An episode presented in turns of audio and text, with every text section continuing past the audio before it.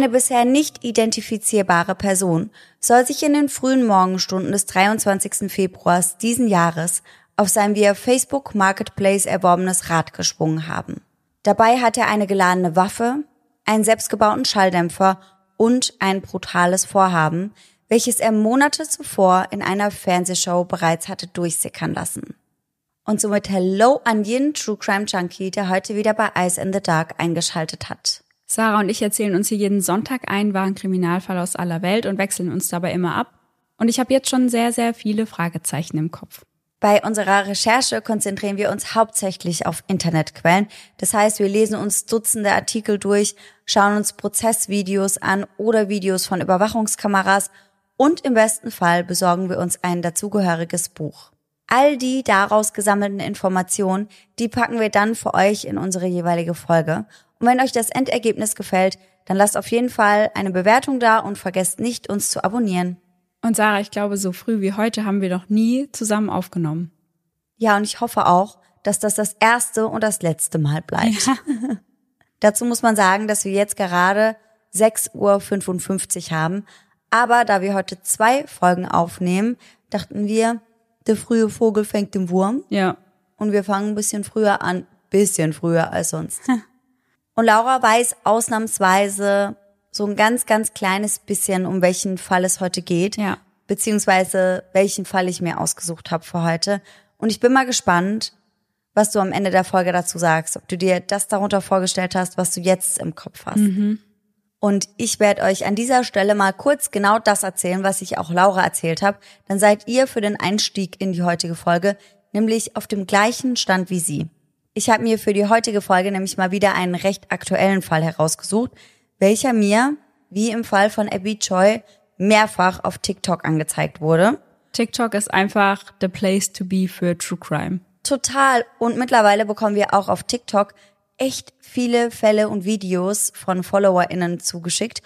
Und ich finde da einen Fall interessanter als den anderen. Dieses Mal habe ich mich dann aber für diesen hier entschieden, wegen einer ganz bestimmten Szene, die wir euch im Laufe der Folge auch mit einbauen werden. Das heißt, die Audio hört ihr an der Stelle. Hm. Und das Videomaterial dazu, also dann habt ihr das in Bild und in Ton. Das werden wir euch auf jeden Fall auch via Instagram wieder hochladen unter eisendedark.podcast. Heute sprechen wir, und ich glaube, das ist auch im Grunde genommen das, was du weißt, über den sogenannten Game Show oder Family Feud Killer. Ja. Die 41-jährige Rebecca Bernadette Postal Plevnik, oftmals einfach nur Becky genannt, wurde am 19. November 1981 in Quincy, Illinois geboren.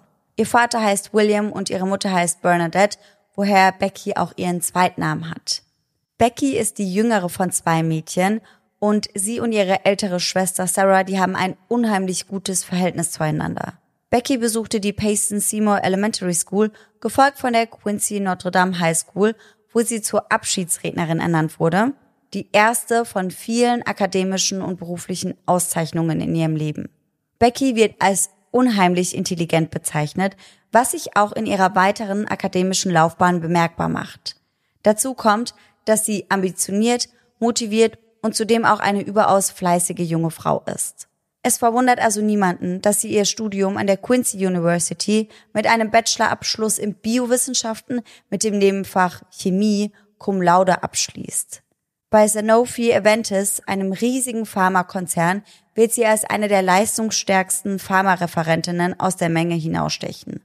Sie war in der Lage, wirklich alles zu erreichen, was sie sich vorgenommen hat. Doch obwohl Becky schon zu diesem Zeitpunkt mehr als erfolgreich war in dem, was sie tat, fühlte sie sich noch nicht ganz angekommen. Sie hatte größere Träume, welchen sie dann endlich nachgehen wollte. Becky wollte schon immer im medizinischen Bereich arbeiten und so kam es dazu, dass sie der Pharmazie den Rücken kehrte, um eine Karriere in der Krankenpflege einzuschlagen. Ihre wahre Berufung, wie sie später sagen würde. Sie träumt schon immer davon, näher an den Patienten dran zu sein und somit wirklich etwas bewirken zu können. Der Beruf als Krankenschwester gibt ihr genau diese Möglichkeit. Tagtäglich kann sie Patienten und Patientinnen pflegen, versorgen und mit ihnen mitfühlen. Becky schreibt sich nun also in den Studiengang Nursing and Health Science am Blessing Riemann College ein und schließt auch dieses Studium summa cum laude ab. On top bekommt sie außerdem Faculty Outstanding Senior Award für ihre herausragenden Leistungen überreicht. Noch bemerkenswerter ist das, wenn man bedenkt, dass sie während der Frühjahrsferien ihres Abschlussjahres ihr drittes Kind zur Welt brachte und trotz all dem nur einen einzigen Tag der Vorlesungen verpasste. Oh wow, das ja, ist krass. Total. Becky arbeitete nach Absolvierung ihres Studiums bei der Quincy Medical Group in der Magen-Darm-Chirurgie, bevor sie dann als Krankenschwester in die Notaufnahme des Blessing Hospitals ebenfalls in Quincy wechselt. Becky geht in diesem Bereich auf. Sie liebt, was sie tut und tut, was sie liebt. Während der Covid-19-Pandemie arbeitet sie daher zusätzlich als Reisekrankenschwester in zwei verschiedenen Krankenhäusern.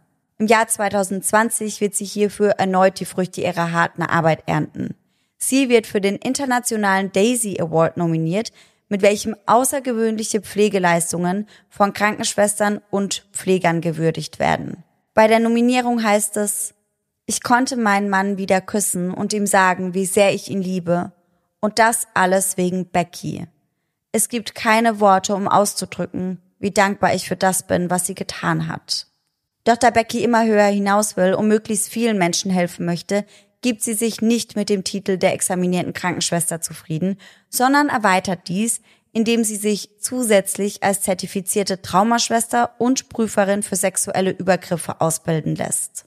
Und ich erzähle euch das alles, damit ihr euch auch nur annähernd ein Bild davon machen könnt, wie liebevoll und engagiert Becky Pliefnik war.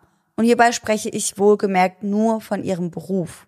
Neben ihrer Karriere als Krankenschwester ist Becky ehrenamtlich in der St. Peter's Grade School Association tätig, wo sie als eine enorme Bereicherung und immer bereit zu helfen oder mit anzupacken beschrieben wird. Sei es bei der Koordinierung der Mutter-Sohn-Veranstaltungen oder der Planung der Mittagessen für die Lehrerkonferenz. Ihre Liebe zu Tieren brachte sie darüber hinaus dazu, ehrenamtlich bei Homeward Bound Wagon mitzuarbeiten, einer gemeinnützigen Tierrettungsorganisation, die ausschließlich auf freiwilligen Basis arbeitet.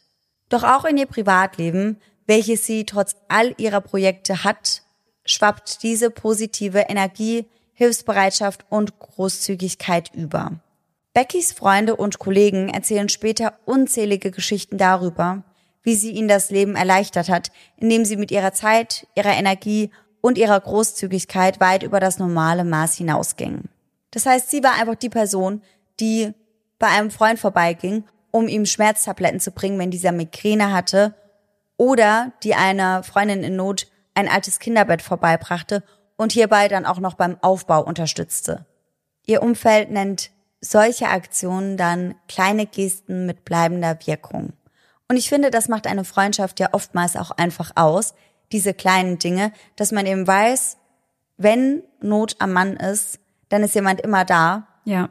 Und so wie sich das anhört, ist Rebecca eben genau eine solche Person. Richtig schön.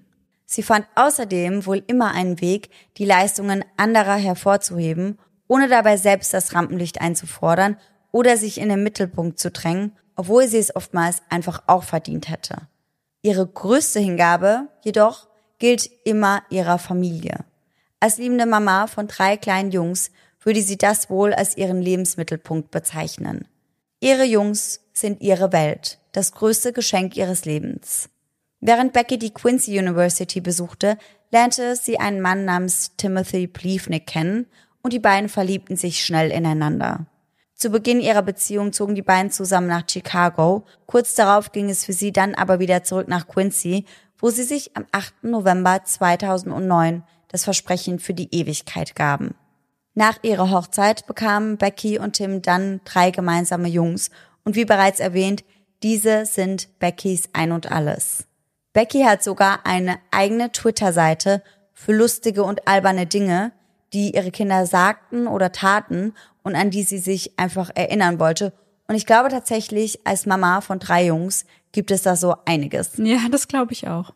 Sie wird beschrieben als die Boys Mom schlechthin und blüht in dieser Rolle absolut auf. Sie ist die Mama, die ihren Jungs zu Halloween selbst Transformers Kostüme baut, die, die sie immer zu ihren Sportkursen bringt und sie danach wieder abholt, die, die jede einzelne Schulaufführung besucht und die, die sich von ihren Jungs selbst zum gemeinsamen Angeln überzeugen lässt. All das tut sie, obwohl sie ja, wie bereits erwähnt, schon einen sehr, sehr anspruchsvollen und fordernden Fulltime-Job hat und dennoch hört man niemals ein einziges Wort der Beschwerde aus Beckys Richtung. Aber genau so war Becky eben im Grunde ihres Herzens, der Typ Mensch, der immer helfen wollte, wo immer er konnte. Und das ist wirklich die herausragende Eigenschaft, die Beckys Familie und Freunde an ihr besonders hervorheben. Sie sagen, sie behalten Becky als eine Person in Erinnerung, die man immer anrufen konnte, egal zu welcher Uhrzeit, ob Tag oder Nacht. Sie war immer da für die Menschen, die sie liebte. Und nun stellt sich dann natürlich die Frage, wer würde einer solch gutherzigen Person irgendetwas Böses wollen? Obwohl Becky ein erfüllendes Berufsleben hatte und mit ihren drei Jungs, ihren Freunden und ihrer Familie überglücklich war, befand sich die Ehe mit ihrem Mann, Tim, bereits seit einiger Weile unter einem schlechten Stern. Becky und Tim hatten schon seit mehreren Jahren tiefsitzende Probleme in ihrer Ehe. Diese traten vor allem in den letzten drei Jahren an die Oberfläche und stellten sie vor eine harte Bewährungsprobe. Insbesondere was die Zukunft ihrer Beziehung und ihrer Ehe anging, hatten Becky und Tim sehr unterschiedliche Ansichten, was sich auch in ihrem Umgang mit diesen Eheproblemen eben widerspiegelte. Becky versuchte alles in ihrer Macht Stehende, um ihre Ehe zu retten. Sie schlug ihm vor, zu einer Paartherapie zu gehen, eine Familienberatung zu besuchen und gemeinsam über all ihre Probleme zu sprechen. Sie wollte ihre Ehe wirklich retten, auch um der gemeinsamen Kinder willen. Denn für sie war es wichtig, das war so ihre Wunschvorstellung, dass ihre Jungs in einem glücklichen Haushalt aufwachsen würden, in welchem sowohl ihre Mutter als auch ihr Vater präsent sind.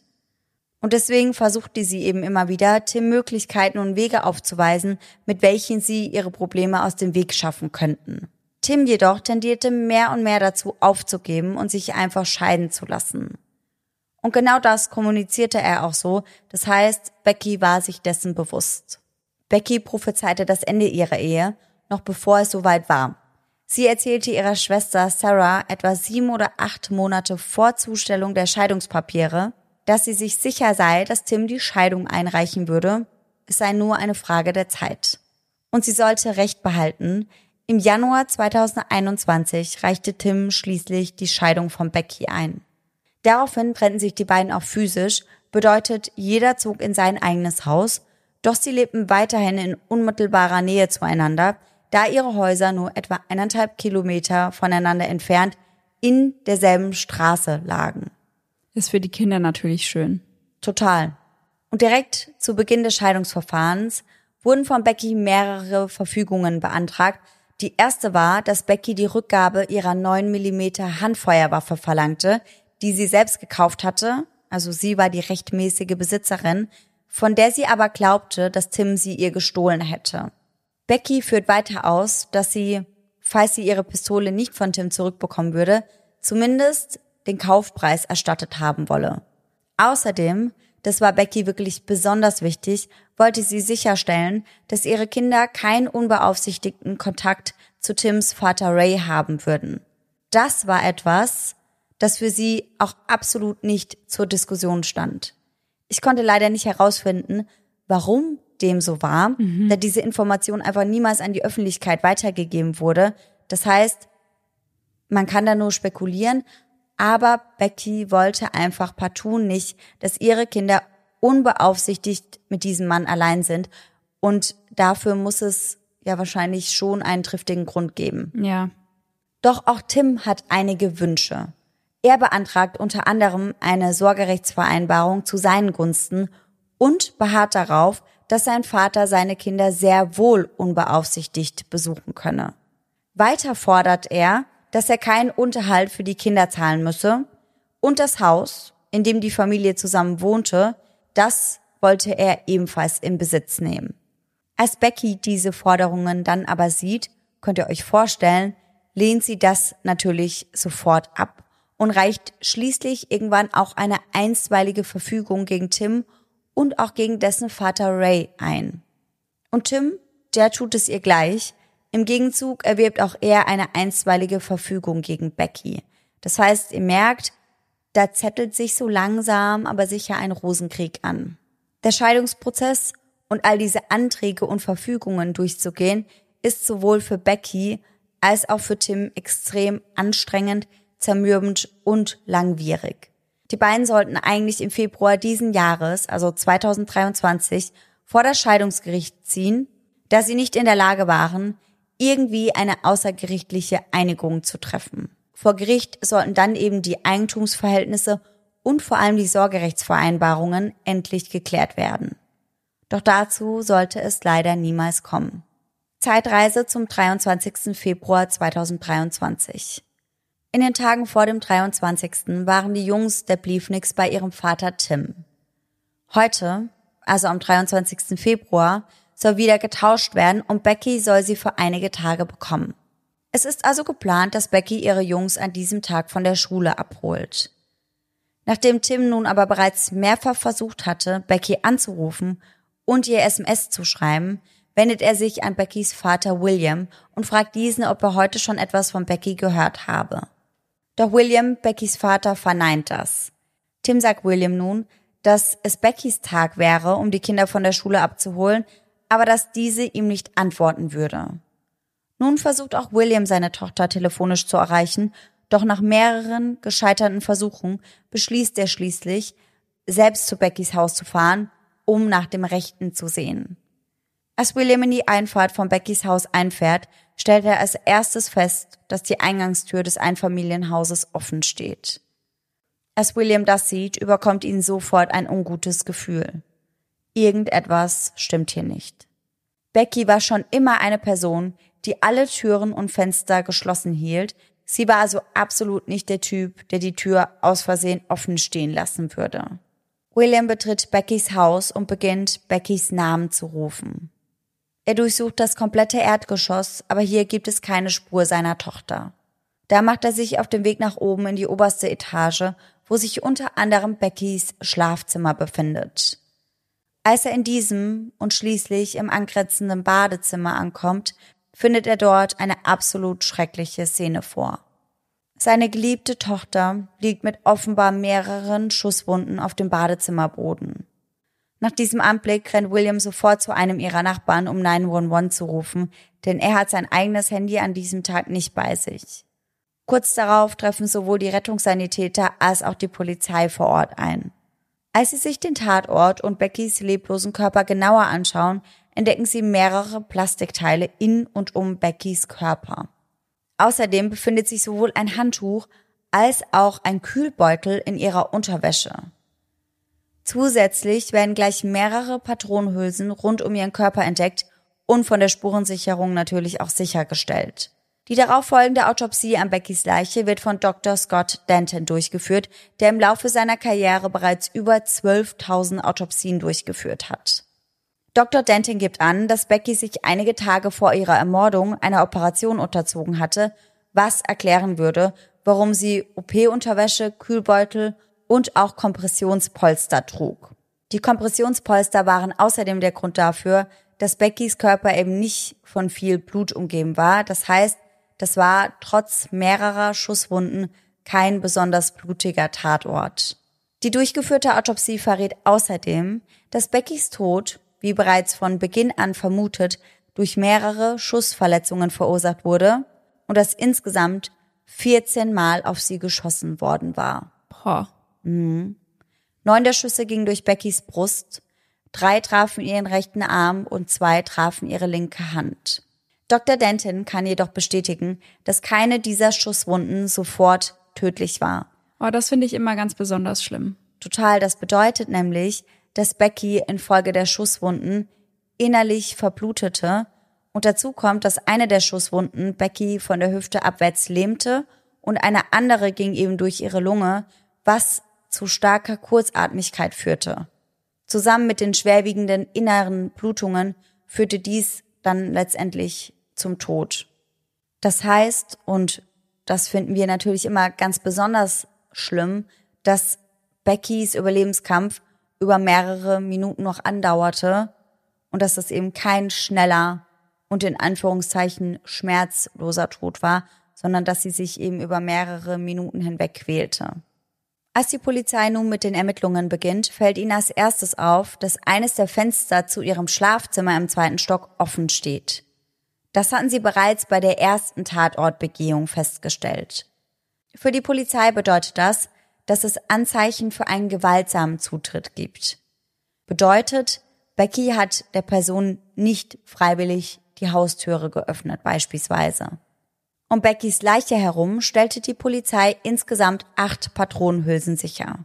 Leider konnten jedoch im ganzen Haus keine Fingerabdrücke entdeckt werden. Das heißt, es gibt keinen einzigen Fingerabdruck und nicht einmal einen Teilabdruck, weswegen man davon ausgehen kann, dass der Täter oder die Täterin höchstwahrscheinlich Handschuhe trug. Beckys Badezimmertür wurde außerdem aufgebrochen. Es sieht also danach aus, als hätte Becky versucht, ihren Angreifer auszusperren, beziehungsweise sich eben vor diesem in das Badezimmer zu flüchten. Allerdings brach dieser daraufhin gewaltsam die Tür auf. Becky hatte also keine Chance. Die Polizei entdeckt ihr Handy auf dem Boden des Schlafzimmers hinter der Schlafzimmertür und dieser verrät ihnen sogar, dass Becky selbst noch versucht hatte, 911 anzurufen.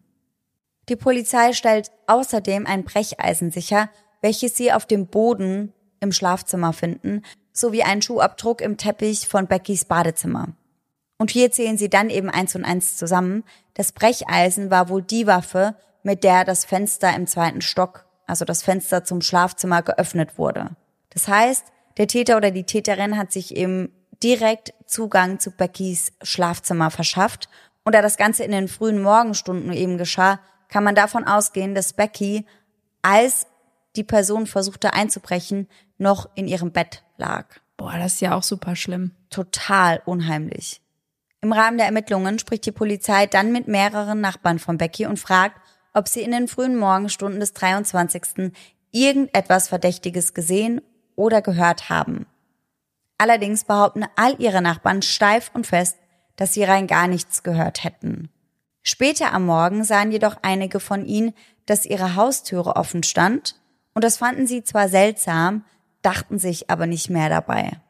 Glücklicherweise verfügt einer von Beckys Nachbarn tatsächlich über ein Überwachungskamerasystem, das ein paar Aufnahmen aus den frühen Morgenstunden des 23. Februars aufzeichnen konnte. Auf den Aufnahmen sieht man jemanden, der um Punkt 1.05 Uhr in der Früh Beckys Einfahrt hinaufgeht. Eine gute Dreiviertelstunde später um 1.53 Uhr, um ganz genau zu sein, verlässt er Beckys Grundstück wieder. Aufgrund des Blickwinkels kann die aufgezeichnete Person jedoch nicht identifiziert werden und wird als eine nicht identifizierte Person dennoch im Hinterkopf behalten. Aber der Zeitpunkt stimmt mit den restlichen Ermittlungsergebnissen überein. Die Polizei untersuchte nämlich ein Sicherheitssystem, welches Becky in ihrem Haus installiert hatte, welches verzeichnete, dass ihre Haustür am 23. Februar um 1.13 Uhr geöffnet wurde. An dieser Stelle muss ich dazu sagen, dass wohl nur versucht wurde, diese Haustür zu öffnen und das System hat das wohl schon verzeichnet. Das war dann aber nicht erfolgreich, weswegen der Täter oder die Täterin danach dann eben zum Schlafzimmerfenster überging. Das heißt, bei der Person, die man auf den Überwachungsvideos des Nachbarn sieht, handelt es sich höchstwahrscheinlich um den oder die Täterin. Die Polizei spricht daraufhin dann auch mit der Schule von Beckys Söhnen.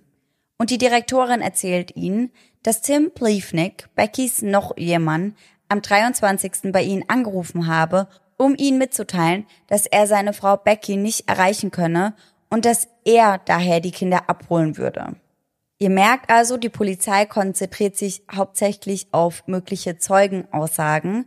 Und das liegt vor allem daran, dass die Polizei zu Beginn der Ermittlungen über nur sehr, sehr wenige physische Hinweise verfügt. Generell verfügen sie bisher nur über einige Bruchstücke merkwürdiger Informationen, die die ganze Nacht über passiert sind, die ihnen aber kein Gesamtbild vom Geschehen vermitteln. Doch nach Beckys Tod sorgen ihre Familie und Freunde dafür, dass sich diese Bruchstücke nach und nach zu einer Einheit formieren.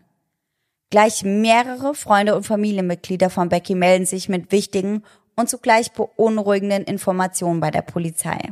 Das heißt, das ist der Zeitpunkt, an dem so einige Red Flags an die Oberfläche kommen. Sie erzählen der Polizei, dass Becky vor ihrem Tod Angst um ihre Sicherheit hatte. Immer wieder erzählte Becky, dass sie Angst vor ihrem Ex-Mann bzw. noch Ehemann Tim hatte. Becky ging sogar so weit, einigen Leuten anzuvertrauen, dass wenn ihr jemals etwas Schlimmes zustoßen sollte, dass Tim, ihr Mann, derjenige war, der es getan hatte. Oh, und da haben wir ja gerade letzte Woche drüber gesprochen, dass das so schlimm ist, wenn man das irgendwie schon ahnt oder weiß. Ich finde das auch so schlimm. Vor allem, sie fühlte sich nicht sicher, hatte Angst um ihre Sicherheit. Und das ja aus gutem Grund. Also oftmals redet man sich dann ja auch ein, dass das alles halb so wild ist. Ja. Und dass man da vielleicht ein bisschen übertreibt. Hm. Aber Becky hatte immer ein gutes Bauchgefühl. Bereits im Jahr 2021 schrieb Becky einer Freundin via SMS, dass sie eine Panikattacke habe, weil sie darüber nachdenken würde, wozu Tim fähig sein könnte. Und im Jahr 2022 reichte Tim die Scheidung ein. Das heißt, zu diesem Zeitpunkt waren die beiden recht frisch getrennt.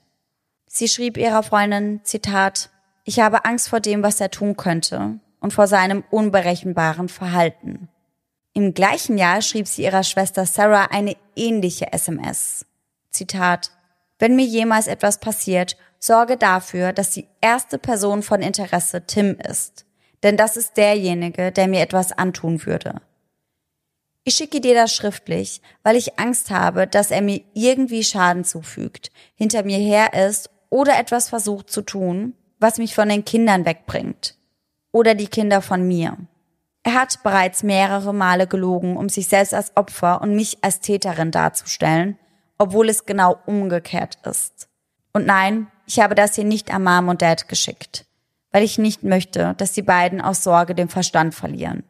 Sie war gegenüber einigen Freundinnen sehr, sehr transparent und erzählte diesen unter anderem, dass Tim sie bedroht habe, weil er nicht wollte, dass Becky aufgrund der Scheidung irgendetwas von seinem Geld zugesprochen bekommen würde. Es gab nämlich mehrere Vermögenswerte, wie unter anderem das frühere gemeinsame Haus und weitere Besitztümer, die für Tim nun eben auf dem Spiel standen und die er nach der Scheidung womöglich verlieren könnte. Und Tim sagte, was das angeht, eines Tages relativ unverblümt, du wirst eher sterben, als dass du etwas von meinem Geld abbekommst. Nee.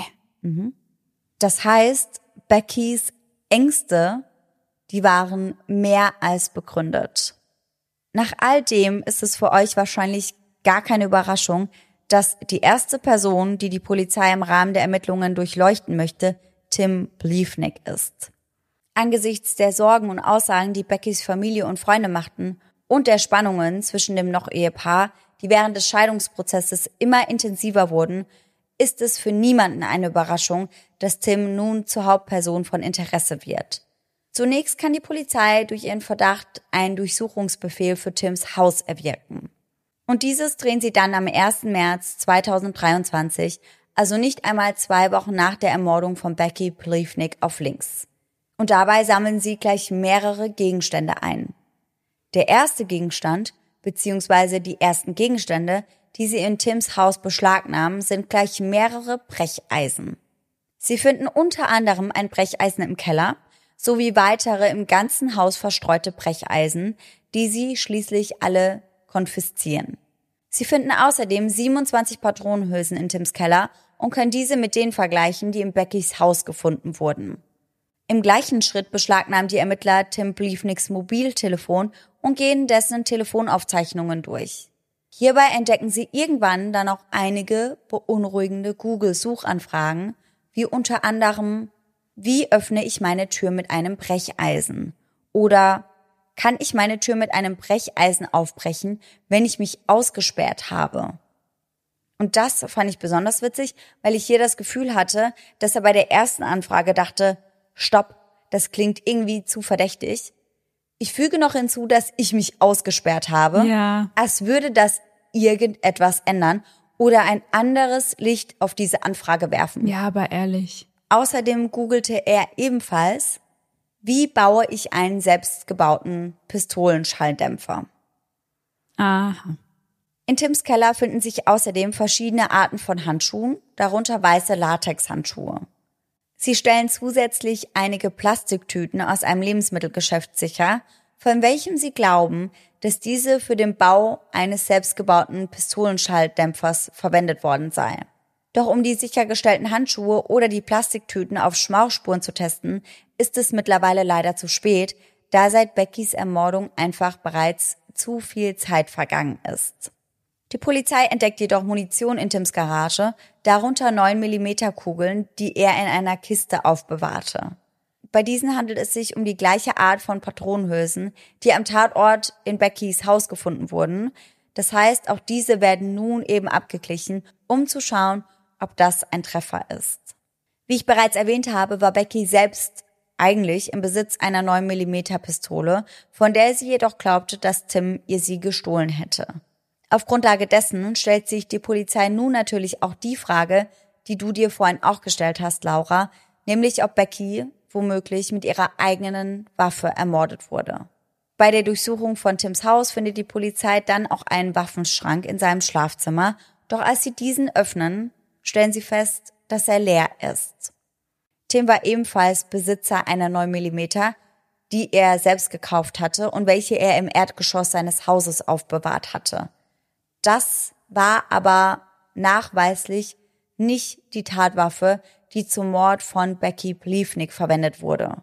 Von Beckys Waffe fehlt aber selbst nach der Hausdurchsuchung nach wie vor jede Spur. Ein weiteres Indiz, welches die Aufmerksamkeit der Polizei auf sich zieht, ist ein Fahrrad, das in der Nähe von Tims Haus gefunden wird. Das Fahrrad scheint nicht kaputt zu sein und hat auch keinen platten Reifen. Dennoch wurde es willkürlich neben einer fremden Garage abgestellt, die etwa einen Block von Tims Haus entfernt liegt. Die Polizei kann nachverfolgen, dass das Fahrrad im Oktober 2022 von einem Mann auf Facebook Marketplace verkauft wurde. Der Verkäufer wird daraufhin dann natürlich befragt. Er weiß nur noch, dass der Mann, der es gekauft hat, in Bar gezahlt habe. In Tim Briefniks Garage steht jedoch ein Fahrrad, ein schwarz, rot und weißes Rad mit einem platten Reifen. Der Grund, warum dies wichtig ist, liegt darin, dass die Polizei davon ausgeht, dass Tim in der Nacht des Mordes mit dem Fahrrad zu Beckys Haus gefahren ist.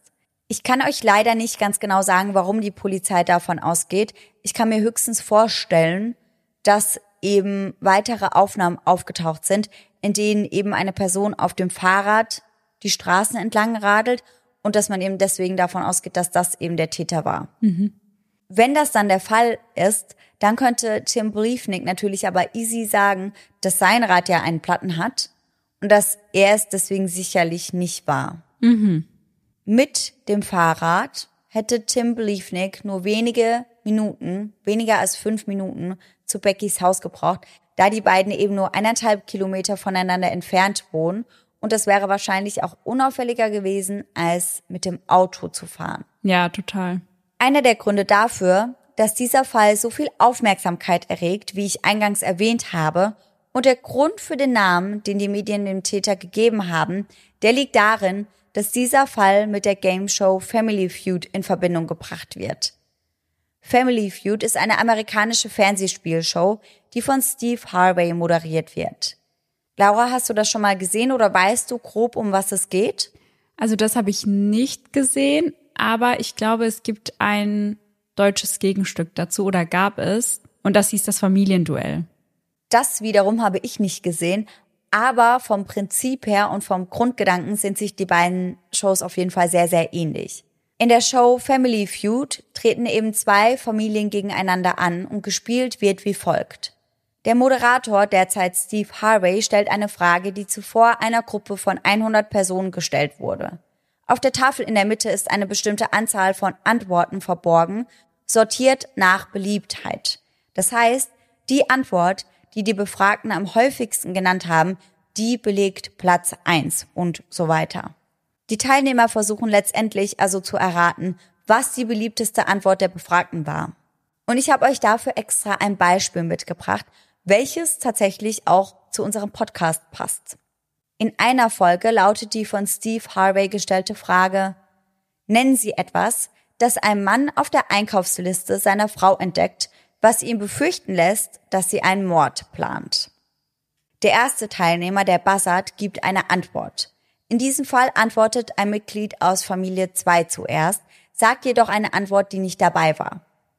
Das heißt, nun darf Familie 1 raten und antwortet ein Messer, was bei der Umfrage den dritten Platz belegt hat.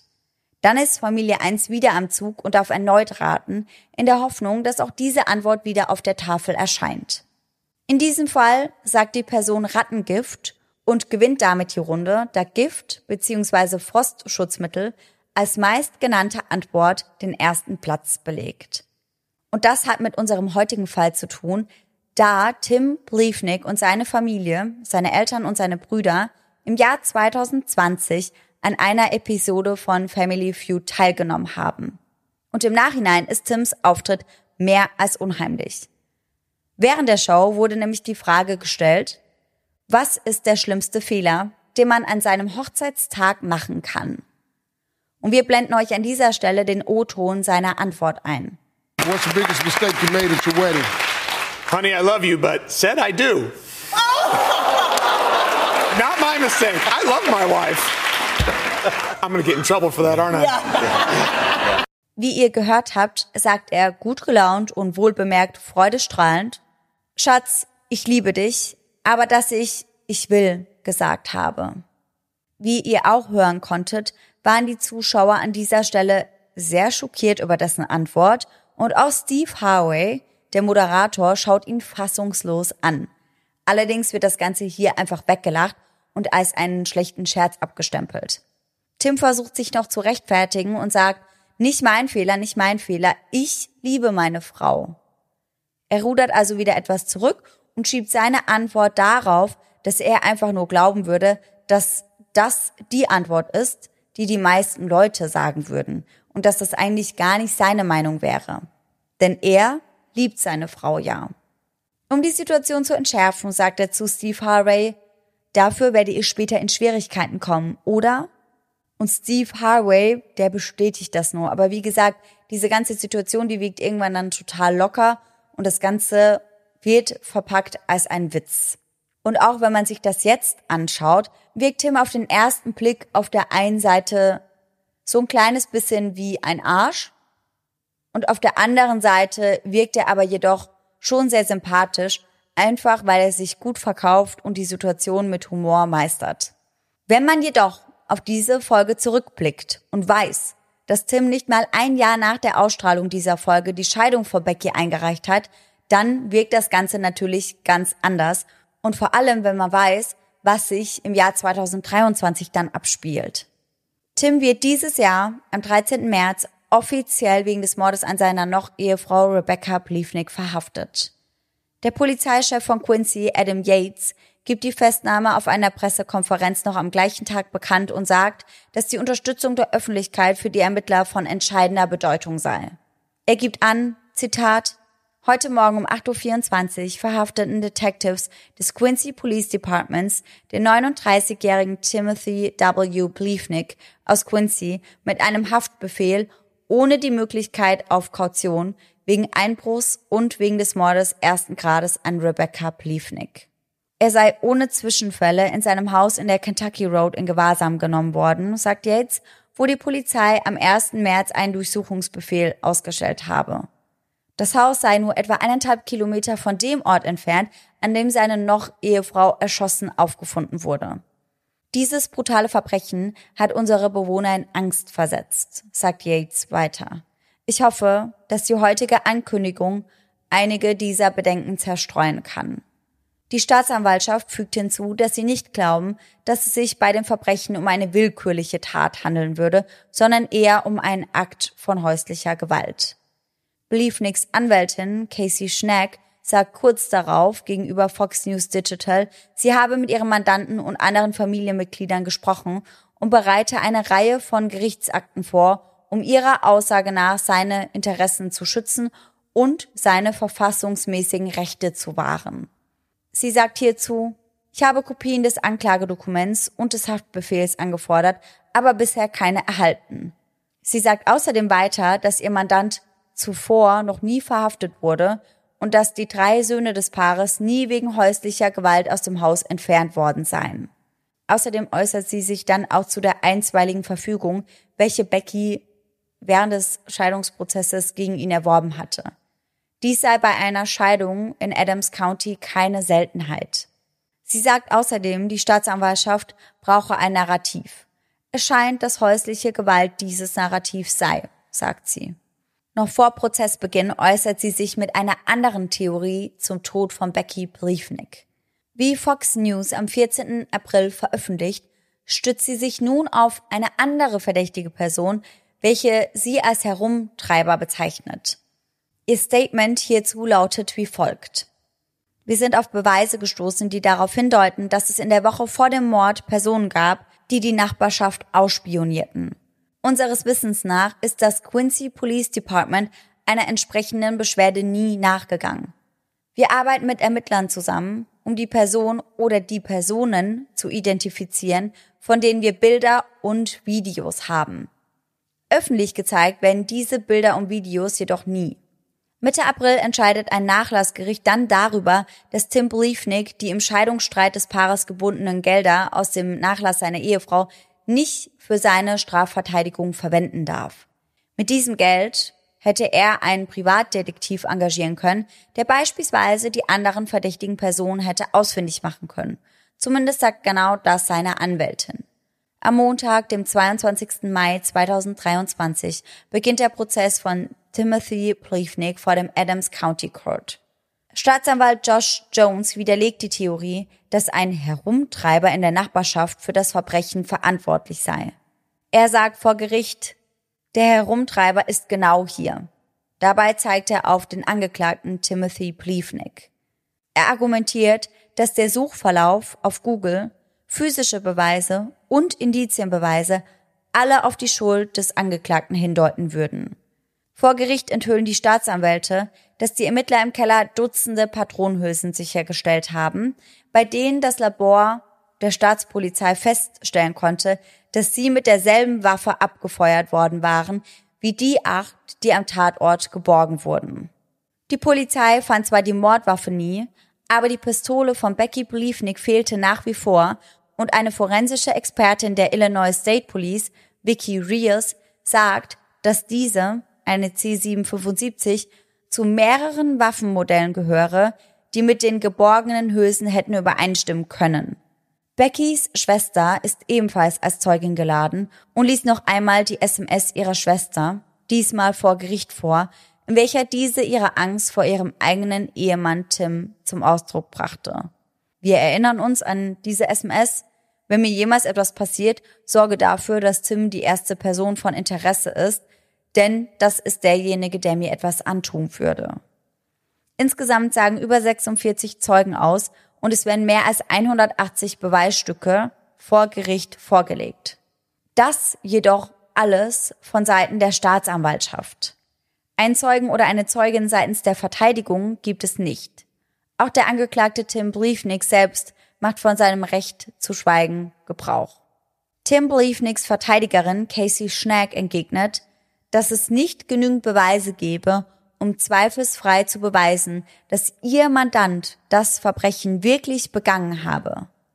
Sie sagt an die Geschworenen gerichtet, der Staat ist mit seinen Bemühungen, Tim Briefnick zweifelsfrei für schuldig zu beweisen, erbärmlich gescheitert. Es würde weder DNA-Beweise noch Überwachungsvideos geben, die ihren Mandanten belasten würden. Das Schlussplädoyer des Staatsanwalts dauert mehr als eine Stunde und er kontert dort meiner Meinung nach ziemlich gekonnt.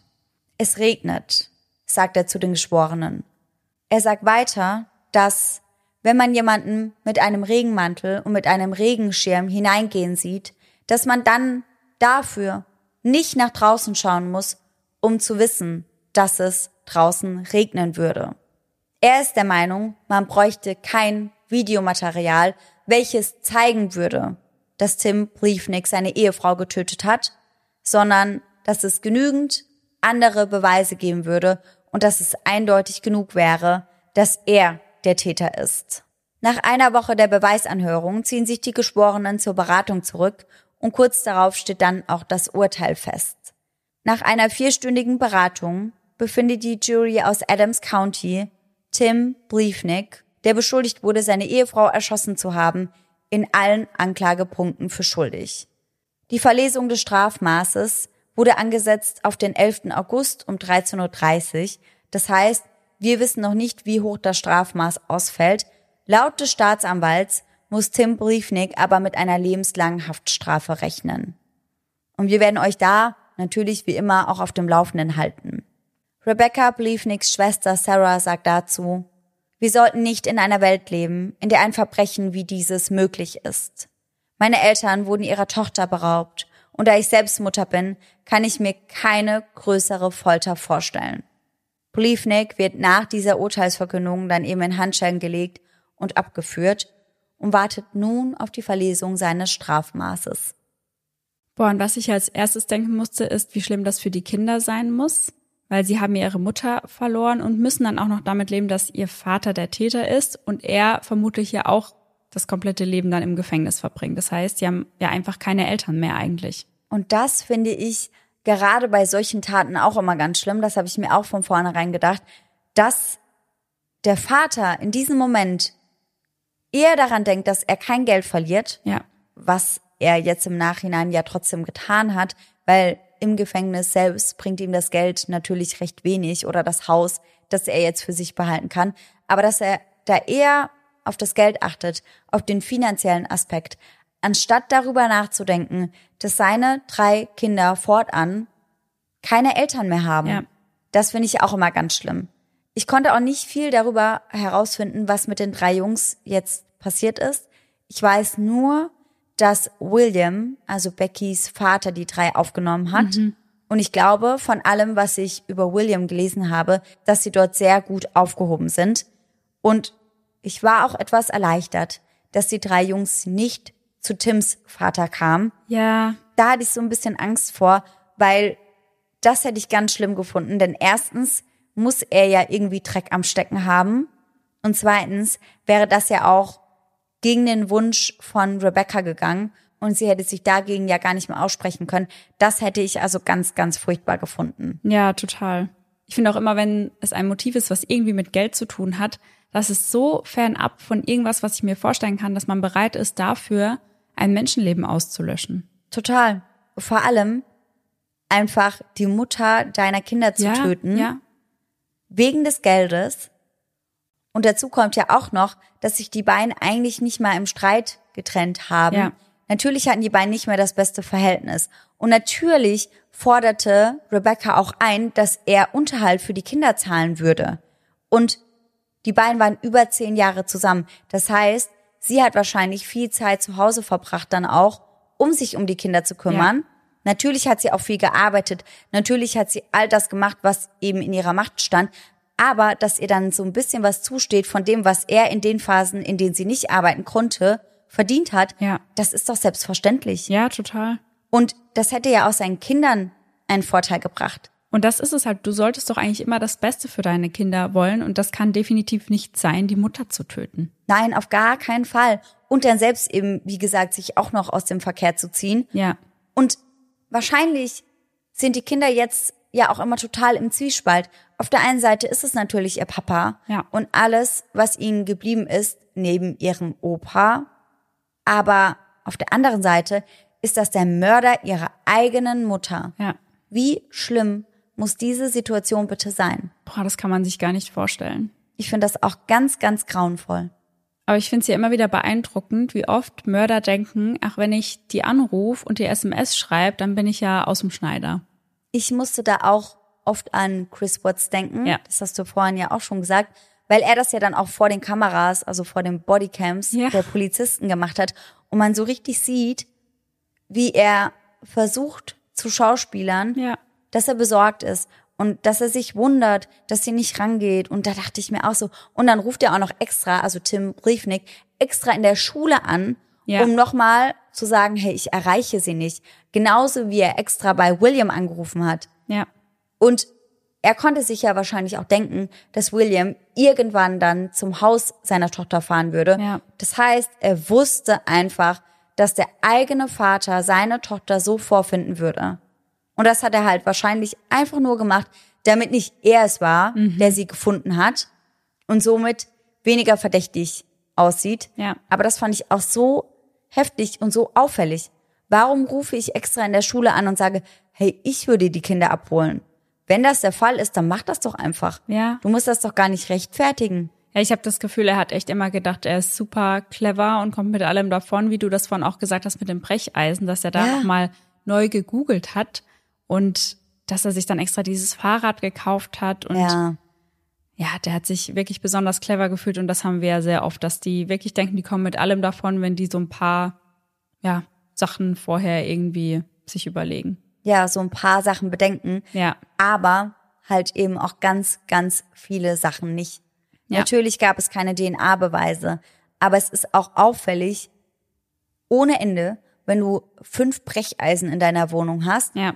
und dann dort auch noch die Patronenhöhe sind, die eben zu denen am Tatort passen, da rumliegen lässt. Ja. Also das habe ich beim besten Willen nicht verstanden. Aber ich kann mir auch vorstellen, dass das für Tim sehr überraschend kam, dass überhaupt sein Haus Mhm, durchsucht wurde. Ich glaube, er dachte, dass dort alles sicher wäre, Ja, ja. weil ihm würde ja gar niemand überhaupt so weit auf die Schliche kommen. Ja, das glaube ich nämlich auch. Er dachte bestimmt, er ist von Anfang an raus. Ja. Und dass es, wie du sagst, gar nicht so weit kommt, dass überhaupt jemand in sein Haus geht und da irgendwas untersucht. Ja, also absoluter Wahnsinn. Mal wieder ein heftiger Fall von Selbstüberschätzung. Ja, total. Zum Glück natürlich, Ja. muss man auch dazu sagen. Aber Wahnsinn. Und auch wirklich diese Aussage, die er da im Fernsehen getroffen hat. Boah, ja. Da hatten die beiden schon ihre Eheprobleme. Das finde ich halt, unabhängig davon, was danach geschehen ist, so oder so, so respektlos, Ja. dass ich mir da echt dachte, also was ein Typ. Ja, vor allem, wie er da noch lacht. Ja, So, Entschuldigung. Und sie, wie du sagst, saß da und hört das dann und denkt sich auch so, okay, was soll das jetzt? Ja, vor allem, wie ich ja vorhin erwähnt habe, sie hat alles versucht, um diese Ehe zu retten. Ja. Und er gibt ihr dann im internationalen TV einfach so einen Seitenhieb. Ja. Also Wahnsinn, Wahnsinn. Das sagt schon sehr viel über ihn aus. Definitiv. Puh, also echt sehr, sehr krasser Fall. Und jetzt weiß ich auch endlich, was das mit dieser Quizshow alles genau zu tun hat. Ja. Richtig krass. Bin echt gespannt, ob ihr den Fall schon kanntet und ich bin sehr gespannt, wie das Strafmaß ausfallen wird. Da werde ich euch auf jeden Fall auf dem Laufenden halten. Ja, bitte. Mitte August ist es dann soweit und entweder werde ich das auf Instagram hochladen oder wir packen das mal an den Anfang von einer Folge. Ja. Wenn ihr wollt, könnt ihr uns dazu auch gerne mal Feedback geben, weil wir machen das ja oft so, dass wir Updates entweder in Reels oder in Posts oder in Stories verpacken. Aber wenn ihr das lieber hättet, dass wir Updates zu älteren Fällen in die jeweiligen aktuellen Folgen reinpacken, dann könnt ihr uns da gerne auch mal Feedback dalassen. Entweder jetzt direkt hier bei Spotify oder ihr schreibt uns eben über Instagram. Bei eisendedark.podcast. Und Sarah, kannst du an dieser Stelle gut einen Gänsehaut-to-go-Moment vertragen? Definitiv, auf jeden Fall. Super, denn ich habe euch natürlich wieder einen mitgebracht.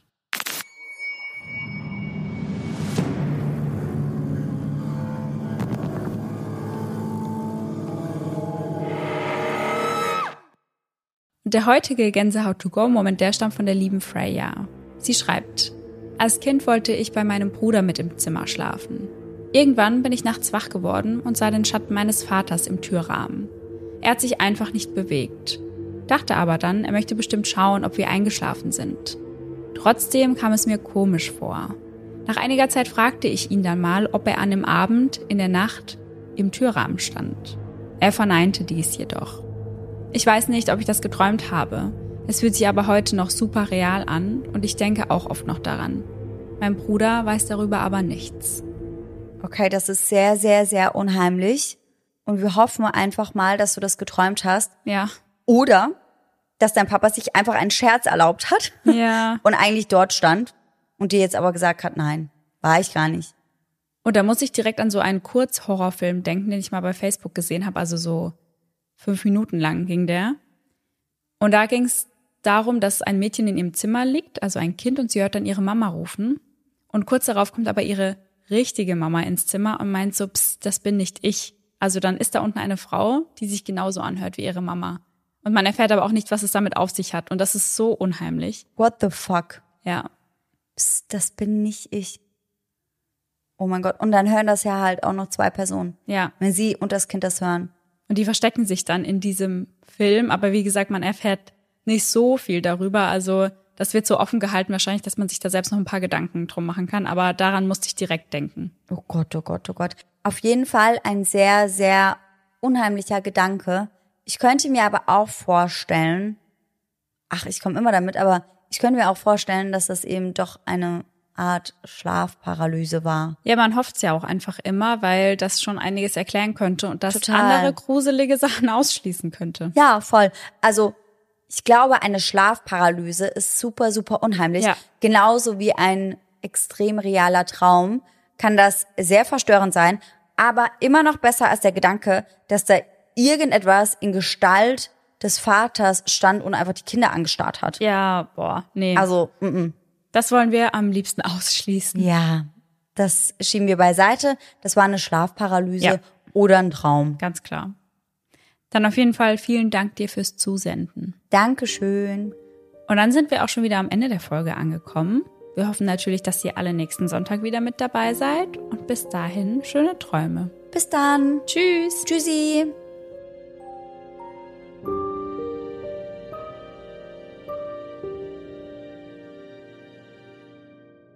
Vorzustellung der Scheidungspapiere. Die Scheidungspapiere. Dann geht's nämlich schneller. Als mit dem Wenn Papieren. man Papier, das wissen ganz viele nicht, wenn man die Papiere schickt, dann hat man ja auch noch das Trennungsjahr. ja, Und wenn man aber die Papiere hat schickt, man das nicht. genau, dann kann man das nämlich einfach skippen. Ach, das merke ich mir. Ich merke mir das auch. Ja, für meine zukünftigen Scheidungen. Ja, toll. Die alle noch kommen werden. Coming soon, stay tuned, babes. Ah. Und sie behielt eben Recht. Und sie behielt eben, behielt eben Recht. Das heißt so gern. Das hört sich so weird an. Was ein Bastard, ey. Aber direkt deine Augen verdrehen gesehen hat nach dem SNS und so. Es ist auch so, so Junge, bist du dämlich, Mann. Die denken alle, die können damit easy davon wieder Chris West Ist so, ja auch. ist so. Und Ich dann googeln sie aber, wie kann ich meine Frau töten? Und man ist so, ja, okay, also jetzt brauchst du wirklich auch nicht mehr so tun, als ob. Sind auf Seite 4 von 8. Oh. Oh, oh. Peck, vor allen Dingen. Ich wollte perfekt sagen. Peck. Sag einmal Peck. Ey, lass das einführen. Peck, Ich wollte gerade sagen, ist jetzt unser perfektes Pack. Peck. Peck? Wann? Ich hab, musste kurz gehen. Ich, ich sehe das dann. Ich musste mir das nicht extra sagen. Ich musste kurz gehen. Danke. Ich habe auch voll viele Handschuhe, ne? Sieht auch richtig weird aus. Meine Google-Suchanfragen und meine Handschuhe, die teilweise auch noch rot eingefärbt sind. Wegen meiner Haare. Also das wäre so. Okay, what is she doing? What is she doing? Er könne sich nicht mehr genau daran erinnern, an wen er das Vater, Vater. Er hat, den er hat seinen Vater über Facebook Marketplace verkauft. Ja, so Leute, wenn ihr noch, noch braucht, go for it, ganz ehrlich. Sagt aber, er könne sich nicht mehr daran erinnern, an wen er das Vater. oh. Tschüssi.